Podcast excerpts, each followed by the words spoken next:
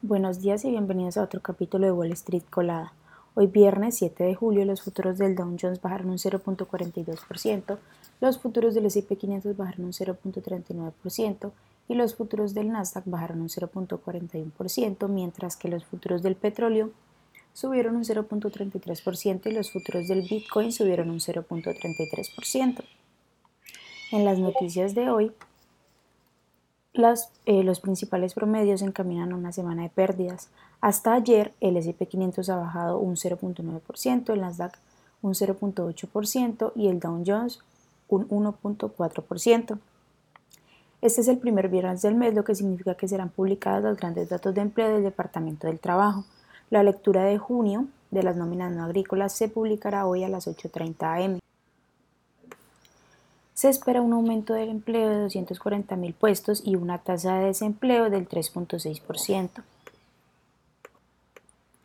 Twitter advirtió a Meta, que cotiza con el ticker META, con emprender acciones legales por el lanzamiento de sus hilos de Instagram. Alex Pyrock, abogado de Twitter, ha acusado a Meta de contratar antiguos empleados de la compañía con acceso a secretos comerciales para crear la aplicación competidora que fue lanzada el, el miércoles y que además alcanzó los 30 millones de usuarios en las primeras 24 horas tras ser lanzada.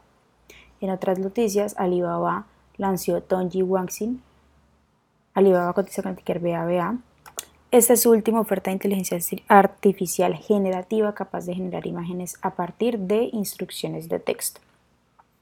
Las acciones que tenemos hoy con predicción bullish son Gorilla Tech, que cotiza con el ticker GRRR y ha subido más de un 58%, Blue Jay Diagnostics, que cotiza con el ticker BJDX y ha subido más de un 25%, y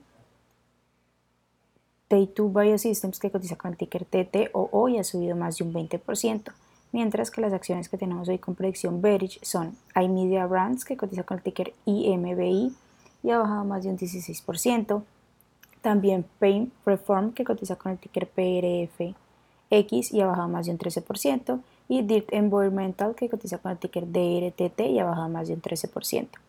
Esas son las noticias que tenemos hoy.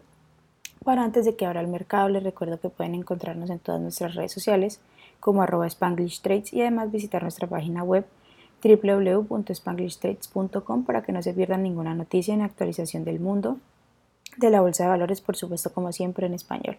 También quiero recordarles que en la descripción de nuestro podcast y además en todas nuestras redes sociales y página web van a encontrar eh, el registro para que puedan ser parte de nuestro próximo evento Bootcamp Secretos del Day Trading que se llevará a cabo los días 26 y 26 de julio. Muchas gracias por acompañarnos y por escucharnos. Los esperamos de nuevo el lunes en otro capítulo de Wall Street Colada.